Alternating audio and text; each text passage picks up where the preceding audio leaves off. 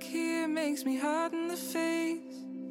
Hot blood in my pulsing veins. Heavy memories weighing on my brain. Hot and heavy in the basement of your parents' place. You used to be so sweet. Now you're a firecracker on a crowded street. Couldn't look away even if I wanted. Try to walk away, but I come back. 博士了之后，你觉得你有勇气面对了吗？还是没有，但是不得不出去了。就是人生其实不是一场马拉松，人生其实是一场又一场的冲刺。不要因为想逃避而急匆匆的去做任何决定，一定要深思熟虑。因为金钱和权益，它都只是一个媒介，不是一个终点的东西。它只是拥有这个东西，可能会拥有一个更好的什么。这个什么你要去找出来，而不是说你你找到这个媒介就行了。这是一种很偷懒的思维方式。可以说是一开始真的是想为人民做更多的事情吧。一开始，那就是现在不想。现在还是这个初衷，还是这个初衷。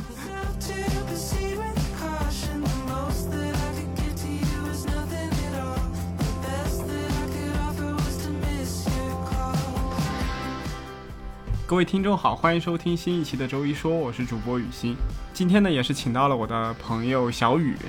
然后小雨现在作为一名博士，他也是刚入职了，其实没多久哈。小雨入职多久了？嗯，大概有不到三个月的时间。不到三个月的时间。然后他之前是九八五一所高校的一个博士生，然后在毕业后选择了就是公务员这样子的一个身份和工作。然后小雨，你先给大家打个招呼吧。Hello，大家好，我是小雨，然后很高兴今天来周一说，然后跟大家谈一谈最近自己的一个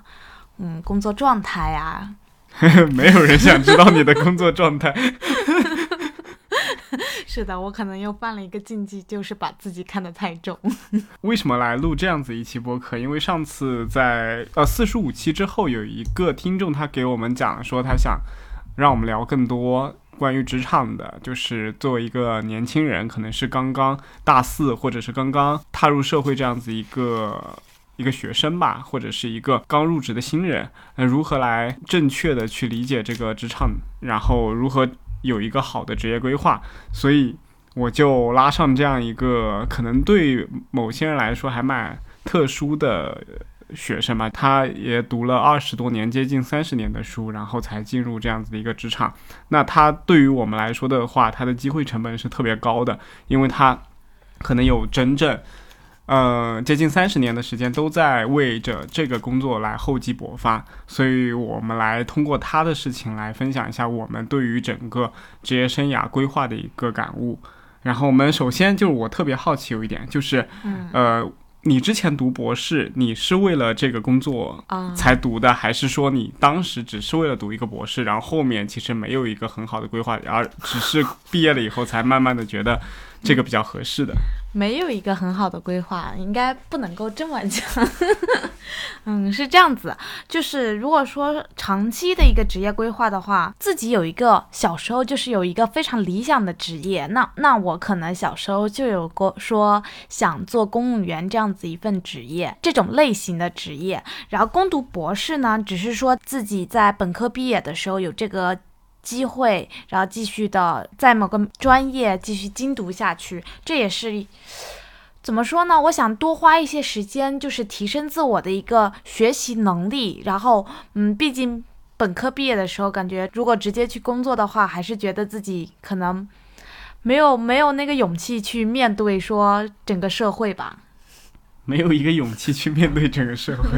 那请问你读完博士了之后，你觉得你有勇气面对了吗？还是没有，但是不得不出去了，就是不得不进入社会，进入一个新的状态。是小雨也是跟我们讲明了他的态度，那就是他当时也什么都不知道。所以我有个好奇的点，就是你觉得哈，就是如果对于现在的刚进入本科的年轻人来说，对他们后期的求职以及工作，你觉得读一个硕士或者再读一个博士是不是一个必要的行为？这其实要看你个人的一个选择。首先，你是否有一个长期的一个职业规划？嗯、如果你是一个就是目的性非常强的人，你你有一个就是自己心仪的职业意向，那你肯定会对这个职业意向有有自己的一个设计。那你比如说，呃，我想我想在某一方面啊做做啊、我想做这个职业，然后我就在大学的时候选择这个专业。这个专业之后呢，你你如果觉得我出呃我进入这个社会这个状态，我不需要说嗯再去读研究生或者博士，我直接本科之后就可可以很好的胜任这个职职业了，或者说你读完本科之后有一个非常好的 offer 放在那边可以供你选择，那你其实可以直接进入。呃，工作这个状态，那你如果选择的一个领域是必须或者是需要你，嗯，一个是一个是有更高的学学历学位这样子的一个基本的硬性要求。对硬性要求，还有另外一个是你自己也对自己有更高的一个要求的话，那你可以继续攻读博士，嗯，或者是硕士，也是一样的道理。嗯，对于我来说哈，因为我也是一个硕士毕业嘛，然后对于我自己来说，首先是可能跟你觉得一样，就是本科完之后，我发现自己好像不管是在学历方面不够，或者是我可能找不到一个特别好的工作，在那个基础上，所以我会选择在一个再去读一个硕士。另外还有一点就是，我觉得在攻读硕士和博士的这个期间，比如像他可能硕士有三年的时间，博士有五六年的时间，在这个时间内，我能够更好的去发掘自己究竟喜欢什么。是，对，因为为什么我我会发现本科的时候虽然有整整四年的时间，但是嗯大学的那四年其实是我们跟社会刚刚建立连接，其实他花四年的时间来建立那个连接都还不够，你根本没有有办法在本科的时候就我我我不排除有很多人可能是有这样子的一个。能力或者他们很幸运，在本科或者很小的时候就已经发掘出自己喜欢的事物和后期的工作，但很多人其实还不了解。呃，我我当时想的是，我去读一个硕士，然后在这两到三年的时间内，我去尽量的多结交一些朋友，多认识一些领域，然后最后看一下自己究竟是喜欢哪个领域的东西，或者是喜欢在哪一个方方面发展，然后再决定一下后期的发展。然后在这个过程中，我还有个职还有个学历的提升，我觉得也是挺不错的一个选择。双赢，是不是？对一个是找到人生方向，然后另外一个就是又有一个非常好的学历支撑。对，然后研究生毕业了以后，然后就听别人讲，就是这种寻找人生方向，并不是两年就可以决定的，要靠你一辈子去寻找。是的，是的。然后就绝。望了，发现自己还是没有找到。那后来就觉得博士不适合我了，因为我再寻找三年也没有用。是是，可能我多寻找了三年，最后还是觉得就是人生确实不是说你三年就能决定什么。对对，就人间不值得，就是很多东西，工作和学习当中还是有很多的不同的。啊，差别非常大吧，可以这么说。上学的话，呃，你如果说初高中就更不用说了，那就完全是处于一个学习学习的状态，你你你根本就没有接触到社会，你只是说啊，你回来两点一线的时候有经过这个社会，我觉得是这样子的一个状态。然后你上大学之后，嗯，可能说可以算是踏入半个社会，我觉得本科还不能算半个，只能说四分之一的脚还在迈入象牙塔里边对对其，实你接触的很多人也都是整个高校体系的，他们很多，比如像。我觉得在高校体系里边，就算是很多导师、很多行政的老师，他们到现在都还没有踏入过社会。是是，因为真的是这样，嗯，然后到了本科的时候，四分之一。本科，然后研究生和博士其实要因人而异了。然后有的人的领域是有跟外界接触比较多的，然后做横向项目的那种，可能是已经是四分之三的脚踏出踏踏入社会。那像嗯，我我我是属于工科的那种类型，那我基本上是埋头在实验室里做实验，那基本上只有二分之一的脚迈入社会。平时就是出去做一做，就是有论坛什么的，会出去跟人结交，嗯，就是圈内的人。人嗯、呃建立一些联系之外，其他也没有跟社会过多的产生一个联系和嗯，就是接触到这个整个社会的一个其他的工作状态。嗯，我很想问一下，就是你什么时候产生的那种你想去做公务员这个职业的初衷和想法？第一个想法，嗯，那可能是小时候想当班干部开始吧。所以到后面之所以觉得自己想当公务员，是因为觉得自己小时候很爱当班干部。是的，可能是小时候的梦想没，就是啊，我是可能小学的时候，因为就是想当班干部，但是最小的时候就一二年级，因为成绩太差，一直都没有当班干部。嗯、那时候语文大概都是不及格的一个从小埋下了仇恨的种子。是那时候我还自己去买了一条三条杠，然后放在家里，我就想励志，我一定要 一定要当上干部。但后来其实其实到了高中之后，高中之后我是一直都有在做那个班级公务这块块的那个工作，就是有有做班干部，然后嗯，公务员的话也是因为。可以说是一开始真的是想为人民做更多的事情吧。一开始，那就是现在不想。现在还是这个初衷，还是这个初衷，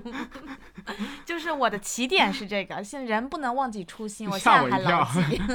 是这样。嗯，这就我的一个初心。啊，那我我好像是跟你相比，我的梦想职业就千变万化了。嗯嗯。就我最早的时候，小时候是想当科学家的，啊后来就是觉得自己科研能力可能确实不行，在三年级的时候就已经确定。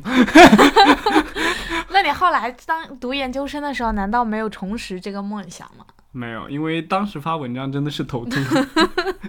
我觉得我要保护住自己的头发，千万不要做科研。然后到了工作以后，发现做科研竟是如此的轻松。到了工作以后，我的头更秃。是的，是的。其实，其实博士毕业的时候，就是，哎，这样子讲是不是不太好？就是毕业照的时候，前排的男生基本上头发都已经很非稀常疏了稀。疏了。对，就是我可能还差那三年的时间赶上这个。嗯，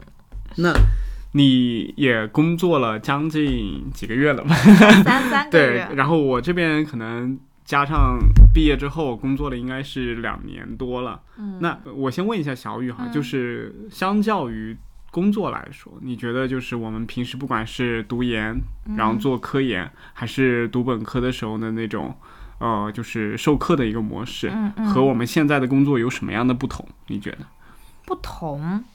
啊、那那这个不同，就工作和学习这方面的不同吗？嗯如果这样子的话，差别可大了呢。因为其实我一开始觉得没有什么不同，一开始就是自己还没有开始工作的时候，觉得工作就是换一个地方学习，你学的东西不一样嗯而已。后来发现。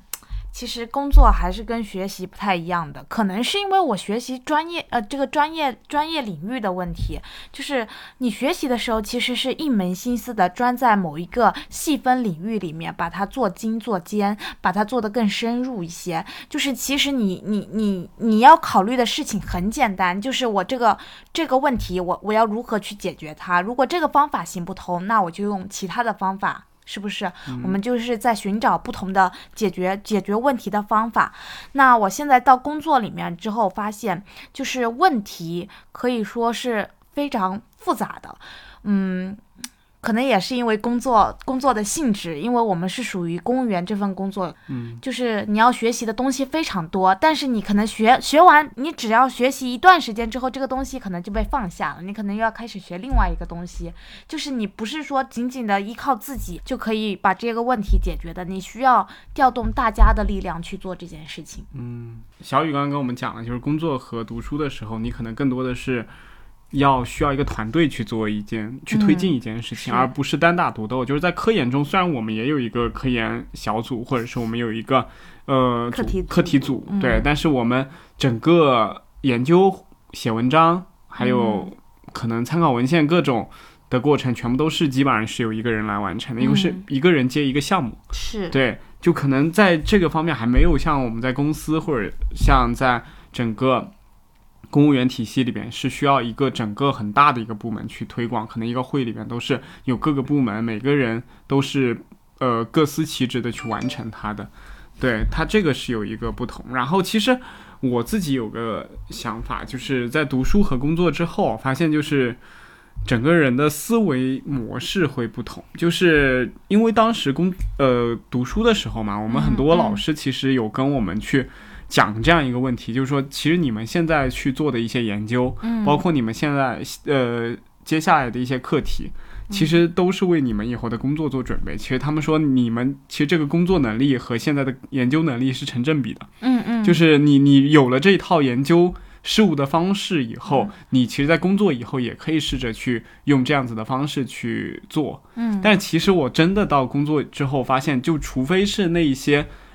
呃，就是可能对口也是差不多跟研究一样，就嗯。像我之前是做用户运营的，可能在里面也有研究的一些方法，比如像我根根据一些数据导向的来看一些用户的留存情况，像考察他们的整个流失率、呃频次。客单，呃，将他们进行客群的一个分离，那这样子我觉得跟我之前做研究差不多，跟我们心理学研究很像。然后我们也会给他做一个 A/B 测，嗯嗯，就就比如像我们当时做的呃 RCT 研究一样，嗯就是这样子的一个呃感觉，跟我当时的一个科研的时候里边的一一些内容还是蛮像的，一些状态也是蛮像的。对，但后来我发现，就你到了其他一些部门，比如像你更加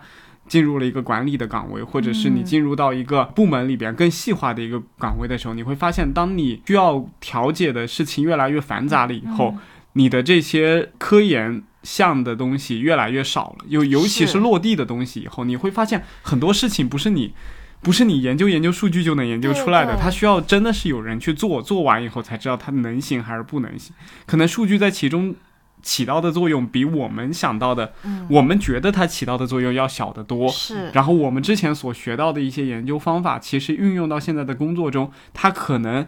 可以胜任，或者是它可以起到帮助的也很少。当然有可能是锦上添花，但是没有的话，感感觉也不不到有很大的一些差异，因为真正撬动整个事态的发展动向。对，因为整个工作它的推进方式是有它一定的逻辑的，而我们嗯作为一个学生，就我经常喜欢讲这样一句话，就是。当你手里有一把锤子的时候，你看什么都像钉子。就我们刚从研究生出来，或者从博士生出来以后，我们其实很了解的，并不是工作应该怎么做，而是研究应该怎么做。所以我们很希望把工作变成一个研究，对，就就是以以前我们最擅长的一个方式来进行工作，但其实那个是错的，你整个逻辑都是错误的。嗯，所以这是我参加工作以后最大的一个觉察，就是自我觉察的一个点。当然，可能每个人的想法都不一样。我觉得就是那套研究方法是很好，但是是不是你的这份工作，你的这你接下来的一个你所规划的一个方向是都需要这些东西，还是说它是以这个来驱动的？那你可以继续去使用。那如果万一你去觉得，你慢慢把手里那个锤子扔掉了以后，你就会发现，其实有些东西你用那个东西，只是因为你习惯用那个东西，或者是你熟悉那样东西，并不代表所有的东西都可以按照这个事情来做。是。是对，还是因为我们的呃那个固定思维，其实像我们有做过科研的人，就是他的思维不知道是不是所有人都是这样子。我身边比较多的人就是以以目的为导向的，就是我我最后想做出什么结论，我就会千方百计的去用各种方法来论证它。嗯，然后即便最后失败了没关系，就是就是我们再换一个，就是说这条路行不通，我们再换一个，也可能我们最后的结果导向是错误的。嗯那这个东西我们的最总有一个最后的结论，就是我们是目的导向的，嗯我们最后的。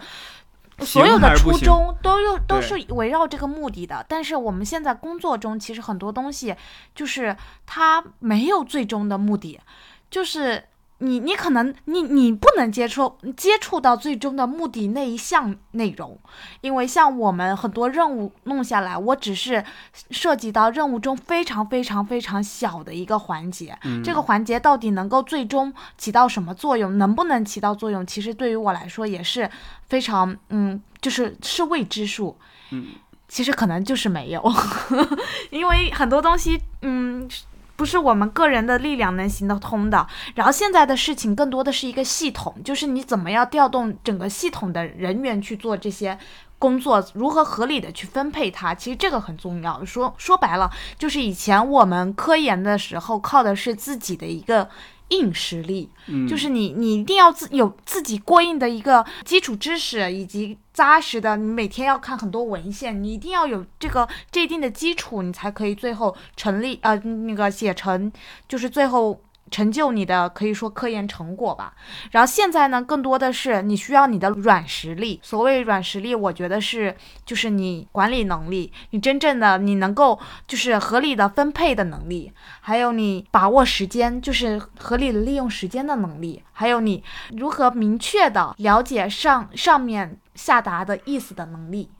这些都是非常重要的。在现在的工作中，在一个我们所谓的就是体制内工作的范围内是这样子的。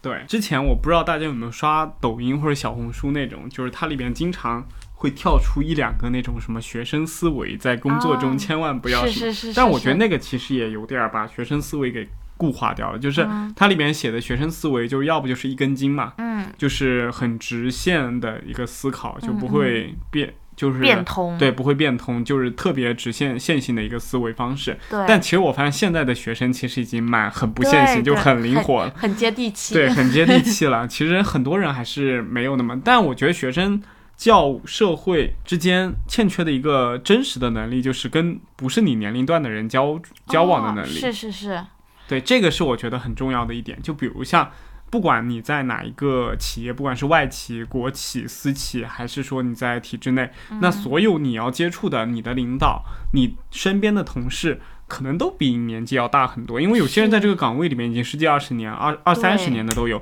所以你在这个岗位进去的时候，你是如何去做到跟自己不同年龄段的人进行接接触和交往？就这个是很重要的，因为嗯，在不管是在学校还是在呃我们搞科研的时候，因为大部分的同龄同人龄人，就你一个年段的都是你的同龄人，你的师姐也不会比你大大超过三四岁，对对就差不多这样子一个年纪。对，在这样子情况下，你以前可能面对的比你年纪大的人，你都不需要长长时间的跟他沟通，就比如像你导师，嗯，或者是像，对，或者像一些行政的老师，你就不需要经常跟他接触，然后你可能一整个学期也跟他讲不到两三句话，你不用有一个向上管理的能力，嗯你只需要去服从，然后可能去讨好，或者是去表现自己嗯。就可以了。但是到了工作中，这个其实是是行不通的，就是很多时候你需要去影响他们，你需要。根据他们的一些反馈，他们的一些想法，你去了解到他们的想法以后，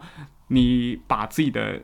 想法融入进去，然后去影响他们，或者说去摆正自己的一个态度。那这里边就其实蛮缺乏一个能力的。是，而且我觉得这个这个很重要，就是你你你你提醒了我，就是，呃，刚刚一直说的是一个工作上面业务内容，嗯，然后现在其实讲到的一个是你整个工作环境的问题，在你读书的时候确实是这样，你周边都是你同龄人，你们没有什么隔阂和障碍，基本上你们你们的资讯是处于同一个起跑线的，就你们获取知识的能力也也差不多，是处于一个这样子的一个 level 的。然后你现在尤其是。呃，就是你去软件业啊什么的，你现在可能同事也同龄人较多，因为他们像这种高新技术企业，他们更更偏向于招那种嗯、应届毕业生啊、这些，然后所以说你进去之后会有很多跟你同龄的同事，这样子的话相处起来也不会说嗯有很大的区别。但是像体制内那就不一样了，因为体制内的话，不管是你事业编制，或者是呃或者是我们所谓的公务员编制，它它其实嗯、呃整个工作单位里面跟你同龄的人，可能也就这么一两个。就是一两个，你同同级别进来的公务员，在你同同一个局或者什么，真的屈指可数。更多的是比你年龄大十岁、二十岁，甚至三十岁的都会有。你你这时候如何跟他们打交道？甚至不是说你他他们是大十岁、二十岁、三十岁，不一定是你的上级，也有可能是你的同事。你这样子如何跟同事处理好关系，其实真的非常重要。对，所以我当时刚进职场的时候也是有这样一个想法，就是感觉没有朋友，就是因为、哦因为可能你进去学校里边，你会发现，哎，总有这么一两个跟我年龄比较接近，然后跟我三观比较一致的人可以在一起玩儿。嗯，但是嗯你在于这个工作的岗位里，第一是因为工作性质本身可能就你会把生活和工作稍微的区隔开来。嗯嗯。然后还有一个就是在工作中，因为存在着存在着很多大家可能是相同的一个背景的，就是经济背景，因为你在同一个工工作中嘛，就你可能薪酬是差不多，在同一个嗯经济背景之下，他们在年龄的区隔以下，你就很难去真正的去找到自己觉得好像很能投机的朋友。然后再加上本身的工作性质，你可以你每天要跟他有一些利益上的一些往来，或者是有一些事情上面就是专项的一些工作上面的沟通，嗯，就你们就越来越不会往朋友的那个方向去发展，所以这就导致了。但是在工作中，你如果两个人的关系就不是朋友的那种，又会导致这个工作很难推展下去。是啊、尤其是我突突然想起来，尤其是其实我发现哦，女性之间就是虽然说年纪差的多一些，嗯或者是差个十岁二。二十岁，他们都会以孩子作为一个很好的聊天的契机，就是你的孩子现在成绩怎么样，就是嗯你怎么样教导他，哎，你的孩子多大了，这样子为一个连接的点吧，可以说慢慢的深入。你知道人与人交往，你肯定要找到一个，先是找到一个共同的话题，这个很容易成为一个女性之间产生共同话题的一个一个点。然后现在我跟男性之间找到那个共同话题，还没有一个特别通用的话题，真的是这样。这也是为什么我觉得，嗯，可能可能说上级就是公务员体制里面男性比较多，所以说我现在还没有跟他们产生一个很好的联连接，很多都是因为业务上面，所以说才跟他们有有更多的来往。然后如果没有业务的话，我真的不知道就是如何能够跟他们嗯很好的深交下去。其实我是一个比较比较男孩子的女生，但是我还是没有找到很好的一个点。对这个点，我觉得需要每个人去慢慢的去适应这个环境所嗯所慢慢的去学会的，就是不是你一下子一个月两个月去嗯去学学会的。就因为我最早的时候，我工作里面有很多老阿姨，啊，是一样的。我跟她，其实你跟那些男性的身份，跟我跟老阿姨的身份是一样的。但是是好在，就是一般老阿姨都喜欢年轻的男孩子，就是你跟他之间交、哦交交流多了，他就会问你一些家庭的事情啊，家里边是干什么的，啊有没有结婚啊，可能是因为你什么什么比较帅吧。没有，不要这样，这这一段我会剪掉。对，然后，所以你后来有跟老阿姨相处的非常好吗？然后每天给他们带点蔬果什么的。对对，这个也是也也是一点，就是你可以带一点特产啊，或者带一点水果过去跟他们分享。当然，我到后面也跟这些老阿姨过得没有很融洽。对为什么呢？因为带的蔬果不够新鲜。对，可可可能是我的水果跟他们也有一定的代沟。但是确实是，我觉得，嗯、这一点是我必须要加紧学习的一点啊。我一直在寻找一个非常好的契机，能够跟他们聊，但每次坐下来之后，好像好像又又在聊工作上面的东西，就有一些吃力，很尴尬。对，其实有一点就是我们最早的时候去参加工作，我们经常给自己的合理化的一个想法就是。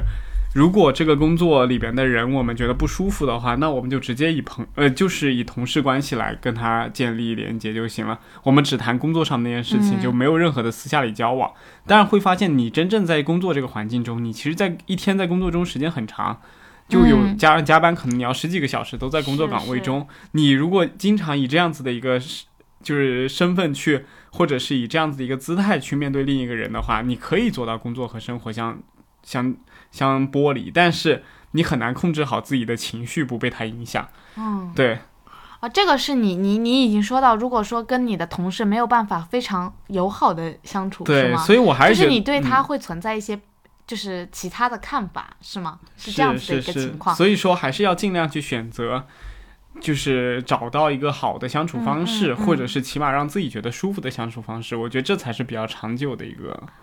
方法。我我其实我其实挺很想跟他们成为朋友，但是就是没有找到很好的一个点，然后我也不是很明确他们是否想跟我成为朋友，所以这样子就比较吃力。我在这一点上还是比你自信很多，我觉得他们绝对是想跟我成为朋友，只看我想不想跟他们成为。是的，那些老阿姨肯定会喜欢你。算了算了，不讲老阿姨了。那对于就上次我们有个听众就在嗯私信里问我嘛，就对于可能大四这样子的一个学生来说，嗯你对嗯他有什么样子的职业规划的一个建议，或者是有什么样的一个好的想法？职业规划大四的学生是吗？职业规划的建议，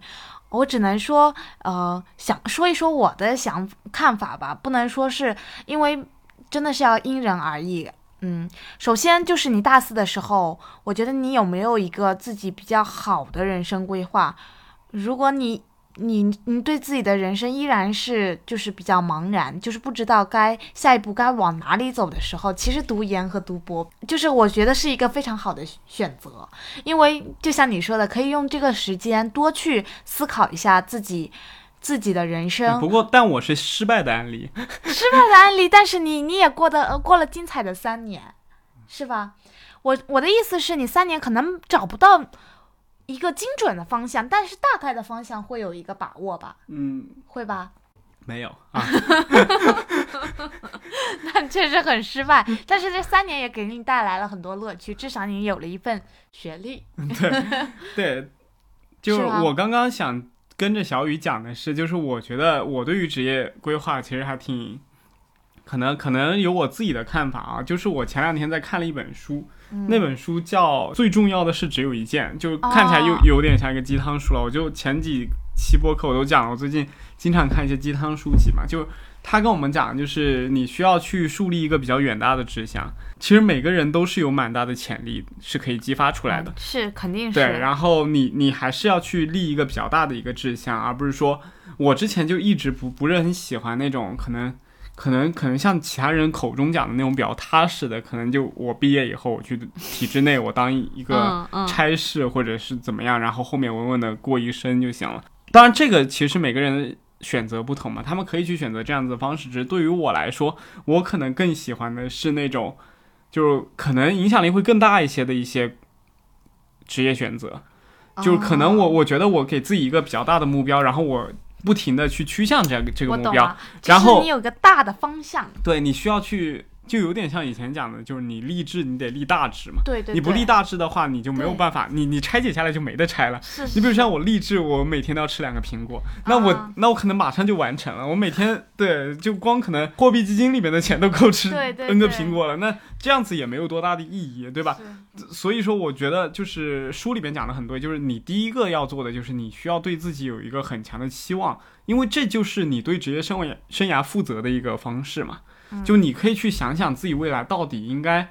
喜欢在自己的影响力建立在哪一个领域。领域上，对，嗯。包括你可能喜欢建立自己的一个呃很很大的影响力，那你可能希望自己在新闻或者啊在报社有这样子的一个说话权，或者是有有这样子的一个影响力，你可嗯能觉得自己以后要变成一个很很有名的商人，那你就要去驻足哪一个产业，你觉得自己是比较好的，是金融呢，还是互联网呢，还是自自主创业呢，还嗯是怎么样的？如果你觉得自己想成为一个可以帮助到整个人类和地球的一个事业的话，你可以去参加一些非营利组织，比如像慈善啊，比如像一些环保的一些组织机构里边，嗯你可以去为他服务对为他服务。然后包括像小雨一样，他如果就想着是为人民服务，或者是希望为这个国家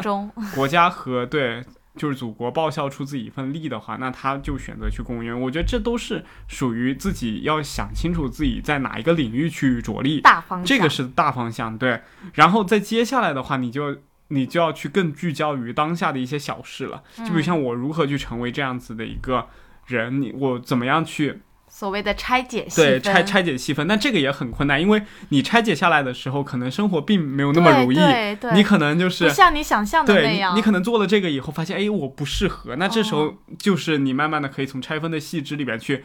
去边做边思考自己到底适合什么。对对，我觉得你那个大方向说的很对，就是你你你肯定内心其实你就趋趋向，你虽然说你你坐下来说，哎，你你的方向在哪里？那我可能真的想不出什么大的方向，但是其实你你身体都在力行了，你自己。努力的去思考一下，其实，呃，你的行为其实有趋向哪一个方面，其实都嗯会有一个导向性的，所以你跟着自己的内心走，然后就是顺其自然，就是你到了哪一步，你就应该做哪一步的事情。比如说有有有一个很好的学习机会放在你你面前，是学习还是工作？这个这个就是大方向之之后的拆解动作了。嗯，对。然后我这边还很想补充有一点，就是就是我这边想讲的还有一点就是你要去平衡，你到底你的专注力和你，嗯，这这这应该怎么讲？就是你要去平衡，呃，你的专注力能够在你想要的领域保持多久？就是因为很多人对于对于自己所期望的那个，比如像我想成为一个，我举个例子啊，如果我想成为一个基金经理，或者我想成为一个投资很牛逼的人，逼的人，那我就是我好像我得好好的去在这方面努力。那我去干嘛？我去看书嘛，嗯，我去嗯我去实践嘛，我去操盘嘛，对吧？我去银，我去一些投行、一些投资公司投简历嘛，对吧？啊我去实习啊，就这这些都是。但是你在做这件事的时候，你要去注意一个度，一是，呃，你可能可以通过你的努力，把你的注意力集中在一个很好的一个点上，就是你可以聚焦自己，通过你自己的一些，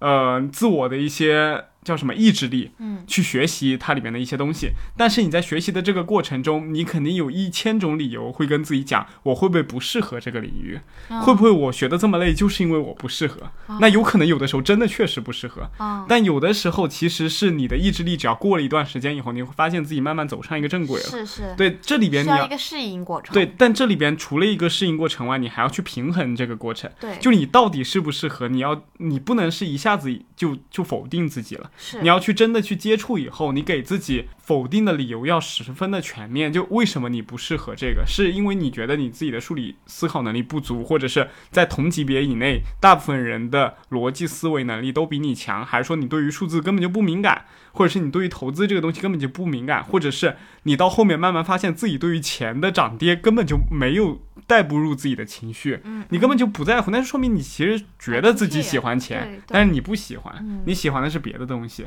就是很多时候个行业没有办法激起你的任何兴趣。对，很多时候，比如像我们父母、老师，或者是整个时代背景，他们喜欢你成为什么样的人，你就会往那方面去趋近嘛。比如，像大环境里面，觉得你去当公务员，你你去到体制，你当医生，你当律师，或者是你在投行里面工作，或者你在咨询公司，这这就是一个特别让人羡慕的一个工作嘛。就是但但是当你自己投身其中的时候，你会发现自己到底适不适合呢？那不一定。嗯嗯或者你可能不适合有两种方式啊，一一个一个是你本身的技能上就不适合，嗯，还有一种方法你是其实根本就不喜欢这样子的生活，是是是，就是你都要去进行一个评估，然后。然后还有一个点就是，我不知道小雨有没有这样一个体会，就是每个人有自己的一个时间点，就不要着急于做决定。是，啊，这个是确实是每个人的话，呃，我觉得生活总是有时候有段时间总是会过得非常的颓，然后又有时候就有有一些起伏，都是会有的。嗯就是你在没有明晰方向的时候，真的也不要着急做决定，因为嗯，有时候这段时间就是给你一个一个过渡期，让你知道。就是慢慢的坐下来，静静的看看书，然后或者是你你出去旅旅游、散散步，就我们让自己保持一个非常清澈的、清澈的内心、平静的内心，去想自己到底适合做什么，自己到底什么东西最能激起自己长时间的一个兴趣和关注。嗯，还有就是你一定要找跟你价值观相符的工作。就是你如果在这个工作里面没有没有找到一个自我价值的实现感的话，你是没有办法维持一个热情去做这份工作的。所以你一定要找一个能够让你在工作中有价值感的体现和提升的工作，能够不断的激起你的一个一个学习的动力，包括你的热情，持续做做这件事情。因为你这辈子做工作应该要持续非常久的时间，几十年的时间，是是，所以说你一定要保持一颗永远青春、永远昂扬的心是很重要的。对这个心态，其实我觉得确实还蛮重要的。就是我不知道你知不知道，就是之前在美国的时候，嗯嗯，你开车有路的遇到过那种路吗？有有有，当然有，我我是夜间碰到的。对对，就是当时我他们就讲那个路，其实他很傻的，就是他站在中间，他是特别紧张，哦，他就是心态特别不好。就是比如像你看到有闪光灯闪过来，一个车开过来的时候，大家都是。其他动物可能心态比较好，他就跑走嘛，对，或者他看清楚以后他就跑走。但是那个傻狍子，他就是定在那边了，愣在那边，对，然后然后他们就很容易出一些事故嘛，因为当时哦他们的决、决定是错误的，他们心情过于复杂了，让他们都没有办法行动了，就就是过于紧张了。就是思维没有办法很快的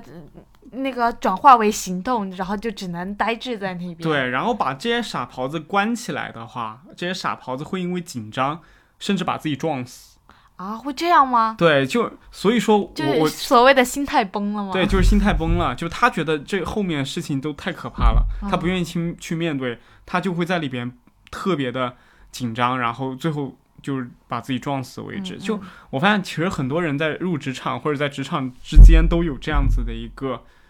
情况，就是没有静下了心来去思考自己嗯到底想要什么，而是太快的就想着去离开一个工作，或者是太快的就哦去加入进入到下一个工作去，哦，就是频繁跳槽是吗？可能是频繁跳槽吧，可能是可能在工作当中，或者在工作交接的过程中，或者是在本科毕业以后去找工作的时候，就是他大家太太想马上就找个坑去掉跳了，啊或者是太想马上从这个坑里出来了，所以你你你过于紧张或者是过于焦虑的情况下，你甚至没有办法做出这样子的一个好的决定，你根本没有静下心来。觉知到这一刻的自己到底想要什么，是，有时候你知道的，你这一刻你知道的自己只是情绪下的自己，根本就不是对，呃真正的你自己。对，因为其实这个跟焦虑和强迫有点相似，就是你在这个焦虑和恐惧的这个过程中，你会让自己就这这种情绪是很让人很很难受的嘛。嗯那在这种情绪之下，你肯定想着要去缓解这种焦虑的心情。嗯，那就比如像我急匆匆的去找个工作把它定下来，啊我急匆匆去找个女朋友或者结个婚把它定下来，那我就慢慢的就就就感觉自己可以剥离掉这种焦虑了。但其实这种焦虑感只会根据你做了一个个错误的决定越累越强。是你在下一个工作中，你会觉得为什么这份工作我又不喜欢？啊是不是我的问题，不是工作的问题？那是因为你没有思考，你根本就没有想清楚自己到底想要什么。是是是，你没有明确的一个人生方向，你做的你做的每一件事都会成将将成为一个错误的决定，而且这样子其实很影响一个人的一生的步伐，我觉得，嗯，因为。如果一个人一步呃就是步步错的话，他他甚至会怀疑自己是不是有这个情商和智商维持自己的人生，嗯 是吧？所以说每步做做走下去，一定要走得踏实，走得稳健。嗯，就是你一定要你要知道自己内心真实的想法，就是不要逃避。我觉得不要因为逃想逃避而急匆匆的去做任何决定，一定要深思熟虑。对，没错，这也是我的想法，就是在做每一个事情的时候，有可能你你等一个月，你找到一个自己不太喜欢的工作，还不如你多等多等半年，你找到一个自己喜欢的工作，然后去里面觉得自己发挥了自己的价值好。而且现在的人生，我感觉每个人都不一样嘛。我今天早上还在讲，就是说乔布斯五十岁就死了，他的职业生涯就算从二二十岁开始，他都只持续了三十年。对，对，然后有些人他可能可以活到七八十岁，像呃什么李嘉诚啊，什么他们都嗯九十几岁了，甚至一百岁了，他们自自己才慢慢的退下来。所以每个人的节奏不同，就不要在这一段时间里面过于的纠结一些时间上的问题，我是不是比别人慢了，或者是我是不是比别人走的更更差了，就这样子的一个想法。哦，因为我是走的很挺慢的，所以说我我我自己可能比较乐观，都没有考虑到这一点的问题，就是已经跟人家步入就同龄人步入社会的节奏慢了很多拍对，其实博士、硕士是这样子。我们嗯出来以后，就比正常本科出来工作的人要少三年，尤其博士可能要少五六年。是对，然后企业其实大部分不喜欢这样子的人，他们宁愿去招一个哦经验更丰富的人。对，其实很多单位都不太喜欢吧，因为因为首先，嗯，博士出来，你如果不是从事自己本职的一个专业的工作的话，他们会觉得一个浪费了嗯是浪费，他们都会这么觉得。是的，刚刚提到有一点，就是选择人生工作的时候，其实我觉得你不能抱以一个就是这个东西，嗯，就是不能以急功近利的态度去选择工作，因为。因为工作是要你融入你生活的，你的生活不仅仅有工作，还有还有你的家庭，还有方方面面的东西。真正最后的主导是你要你的人生幸福，所以工作只能算是其中的一部分，你不能够把它放大，就是就是因为就是你要更好的把自己选择的工作融入生活，嗯，这个很重要。对，这个是是确实。然后还有，我跟着小雨刚刚讲的，我还有一点要补充，就是在寻找工作的时候，千万不要只以钱为目的。嗯，首先就是你，当你只以钱为目的的时候，你就不知道你这个人生到底侧重点是什么。你可以想想看，当你喜欢要那么多钱，在自己手里，或者是你要那么多权利在手里的时候，你需要的是什么？你需要是权利本身，还是你需要别人羡慕的目光，还是你想让自己过得更好？因为金钱和权益它都只是一个媒介，不是一个终点的东西，它只是拥有这个东西，可能会拥有一个更好的什么。这个什么你要去找出来，而不是说你你找到这个媒介就行了。这是一种很偷懒的思维方式。比如像你你有的想赚钱，那你想赚钱的方式是什么？你不能想我就是想赚钱，你肯定要想的是我可能想影响这个科技。或者是我想做出更好的一个什么样的产品，或者是我想在互联网上做出一个怎么样的一个新的软件，就这样子的一个想法，你你想影响的是什么？就比如像呃，对于马斯克来说，他可能更好的，他想把人类带到火星上面去，他想让火箭能够私人的去发射，他能他想让所有的电能，所有的呃汽车都变成电动化的一个。东西，他最后是想要这样子的一个规划和布局，那他影响了世界，从而带来了金钱，而不是他马斯克从小到大就想着我要赚钱，我要赚钱，然后最后才想到了我要去坐电车，我要去发火箭这样子。就是不以权力和金钱作为最终导向。对，这个是因果关系。就有些人你去思考多了以后，你发现其实你并不需要那么多钱，很多东西你面前东西你都已经你拥有的，你其实已经够幸福了。你你有的时候只是欲望驱动的，或者是消费主义驱动的，你你就想买个宾利车，你就想买个什么东西，爱马仕的包，就是你你那个东西其实其实不会让你快乐的，就是你可能现在会觉得快乐，你可能拥有了他们以后，你只会有无尽更多的要要求。就是你要找到最终能够让你。呃，幸福的一个那最终点。对，因为购买和消费主义不能让你产生价值。嗯嗯。你产生的价值是你为这个社会做了多少影响和变革，你在人和人的关系之中起到了什么样子的一个变化。所以说我我觉得对于幸福来说的话，最重要的是你创造了什么样的价值，以及你的人际关系是什么样的。这一点我觉得在职业中其实也起到了非常重要的一个作用。这是我的一个思考啊。刚刚你说的那个，嗯，就是那两点，我觉得是塑造了一个怎样的你，因为你你在就是人际关系中处于什么样的一个位置，和刚刚还有一个点是自我价值，自我价值这哦，自我价值都是塑造了一个什么样的你？你觉得这个很重要是吗？嗯，是，但嗯，在我看来，就是不管你做任何决定，都是为了自己进步，因为。怎么说呢？金钱和权力其实脱离了人人与人之间的联系之后，它其实是一个什么都不是的东西。就是钱又能怎样呢？如果人与人之间的关系都已经呃就剥离开来之后，钱和权都都都没有办法维系，都没有办法，就是都都已经化为乌有了。虚无、虚无的东西，但是最终你在工作、学习，包括生活中，能让自己提升，就是你自己不断的进步的这个东西，是你真实的，是最真实的，因为在进步的时候，你才能有一种收获感。对的，这个东西是实实在在，就是自我的一个状态，嗯，和对自我状态、进步状态的一个觉知，嗯，这个是很重要的。对。对，然后其实我还想。讲就是之前很多鸡汤文也讲的，就是什么人生是马拉松什么，你不要看你前面跑得多快，要看你最后终点谁先到终点。对，但这个其实我看了那本书，就是刚刚我讲的那个最重要的事其实只有一件。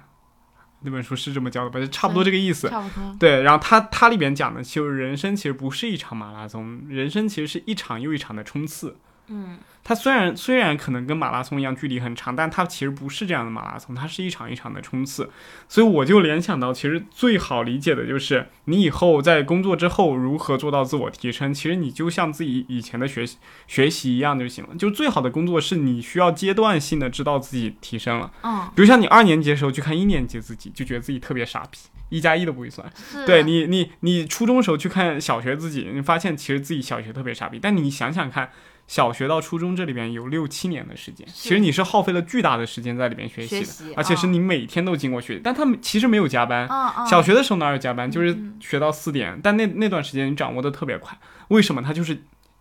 周周有周考，月月有月考。然后每期有期末考。对，虽然说我不想回到学生时代再去坐在那边去读书了，但是其实你有发现，知识点增长最快的时期绝对是学生时代，而且那时候过得最充实，因为你真的在进步，而且是眼见着自己进步的。你从一道题不会做到会做了，这是其实很明显的一个状态。人越到后面，越到老了二三十岁岁后之后，你好像进步。越来越不明显了。对，就是你你对人生就是所谓的归于平静，就是工作很让很容易让人就是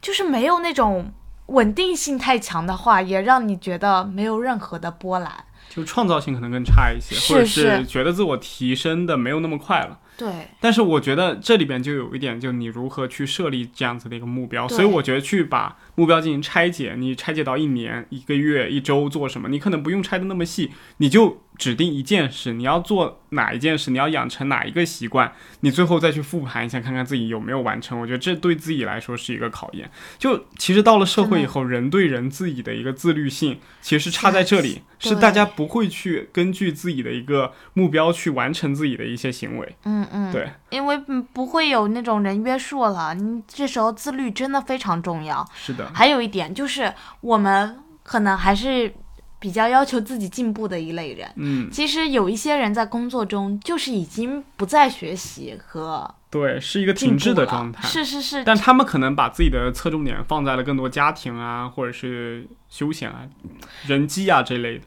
其实我觉得，如果不管放在家庭或者是放在休闲这块，其实也是一个自我自我学习的一个渠道。比如说你家庭，你你在教育孩子方面，其实你也在不断的成长和学习。是的，对吧？然后你在旅游，如果你在哪个兴趣爱好，养花养草，或者是哪个方面，你不断的潜入的，就是你有用心的去，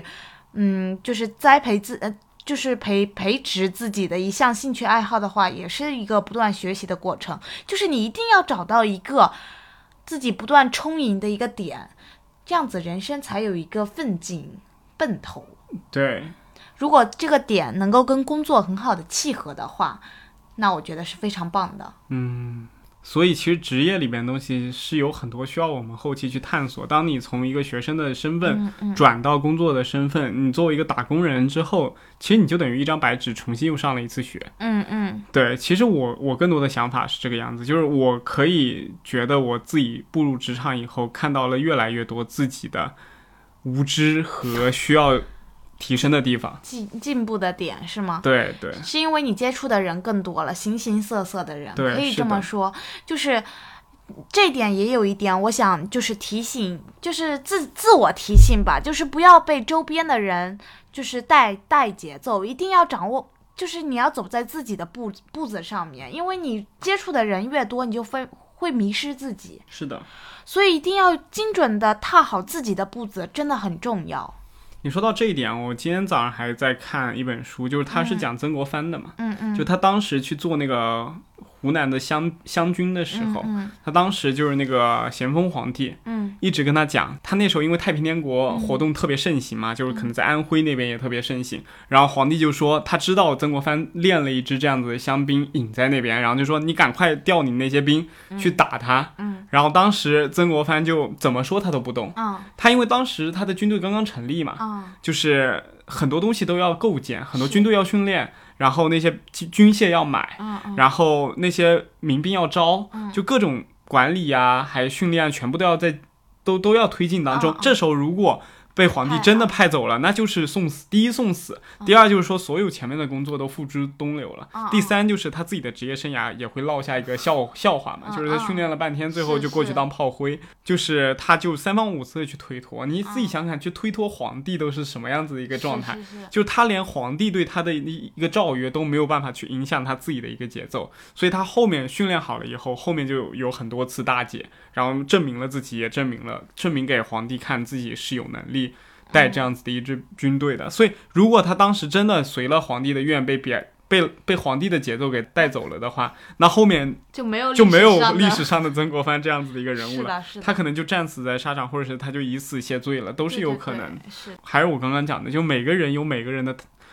节奏，可能奥巴马四十几岁就当总统了拜登七十几岁才当，是，就是每个人的节奏不一样的情况下，你可以去好好的去考察和选择一下自己的节奏，你也不用去害怕什么。有些人说我三十多岁了，要不要再去读个书？如果你觉得它有必要或者对后期有用的话，你就去读，你就去努力，但是嗯不要半途而废，就是立好那个目标，然后盯紧这个目标，然后只聚焦于它去做。嗯，不断前行，，对，然后不要被太多的东西给迷惑迷惑。嗯比如像你可能又又又想着我是不是要去读个书，另外又想着我是不是应该再去找一份什么样的兼职。哦，那我那我劝你不要，就是我、啊你就是把自己的一件事。因为说白了，很多人都对自己有一个错误的感知，就是我如果努力，我能干成一切的事情，我能干三四五六七八件事情。但是其实最重要的事情只有一件，对，你要去聚焦那会会件事情就是让你明白，就是就是每个人都会有自己的专长，你要认准自己的专长的东西，聚焦于某一个点去做，而不是